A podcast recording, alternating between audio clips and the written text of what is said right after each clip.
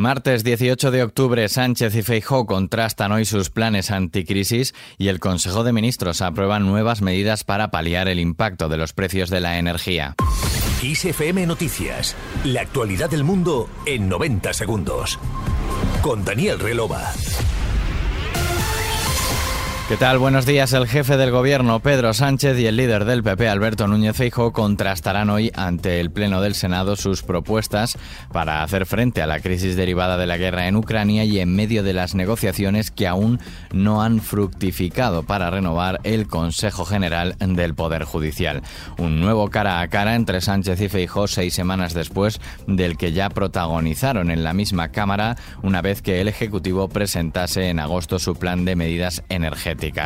Ayer lunes, Feijóo utilizó al expresidente Felipe González para poner en valor su gestión política frente al independentismo y contraponerla con la del actual presidente del gobierno, Pedro Sánchez, a quien tachó de complaciente y generoso compañero de viaje de Esquerra. Si durante la transición y el periodo de gobierno presidido por el presidente González, el Partido Socialista fue un baluarte contra la extrema izquierda, contra el independentismo y contra las versiones políticas del terrorismo. Ahora, lamentablemente, a veces es su aliado.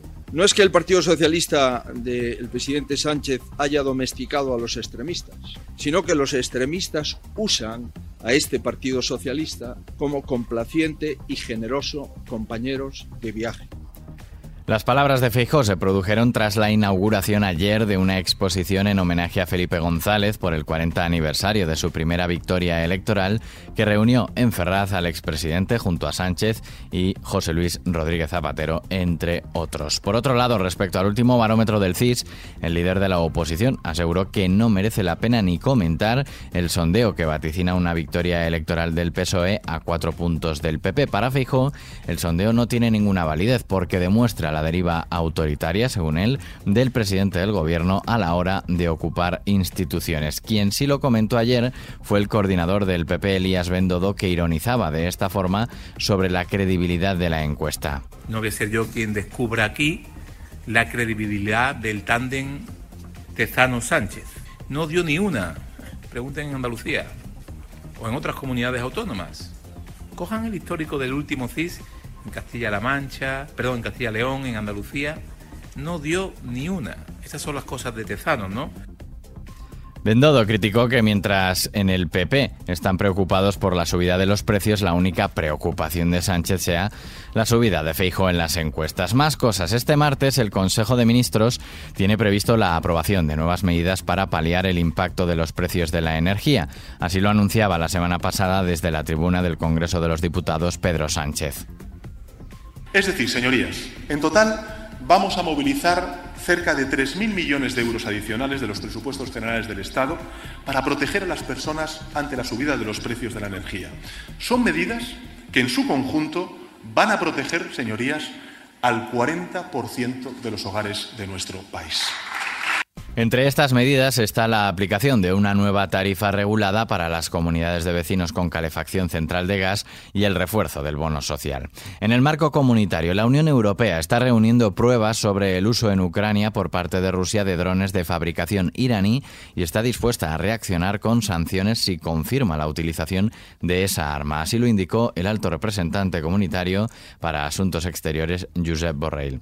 Y Liz Truss pide perdón en la BBC. La primera ministra británica ha pedido perdón por los errores que ha cometido en el comienzo de su mandato y ha asegurado que será la candidata conservadora en las próximas elecciones generales.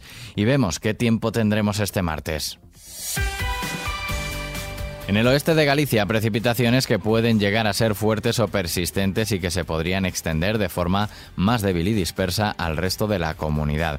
Predominio de poco nuboso o despejado en el área mediterránea oriental, en el resto de la península irá aumentando la nubosidad y no se descarta algún chubasco débil y aislado en la mitad sur a partir de mediodía. Temperaturas máximas en ascenso en la mayor parte de la península, también en Melilla y medianías de Canarias y con pocos cambios en Baleares. Terminamos con música.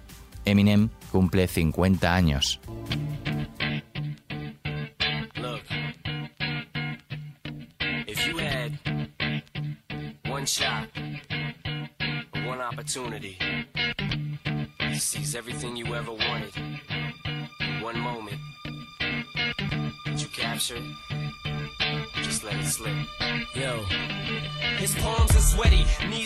Responsable de popularizar el hip hop y el rap, Eminem celebró este lunes su 50 cumpleaños de manera discreta, a pesar de ser uno de los grandes iconos de la música estadounidense. En los últimos años se ha dejado ver en contadas ocasiones todo lo contrario a su omnipresencia a finales de los años 90 y principios de los 2000. Una prueba de su huella en la cultura pop estadounidense son sus dos últimas apariciones públicas, los premios Oscar de 2020 y el último intermedio de la Super Bowl dedicado a las leyendas del rap estadounidense. La revista Billboard, que en 2010 lo encumbró como artista de la década, estima sus ventas en más de 220 millones de copias. En sus estanterías, Eminem puede colocar 15 premios Grammy, 8 American Music Awards, un Oscar, un Emmy y el sello de pertenencia al Salón de la Fama del Rock and Roll.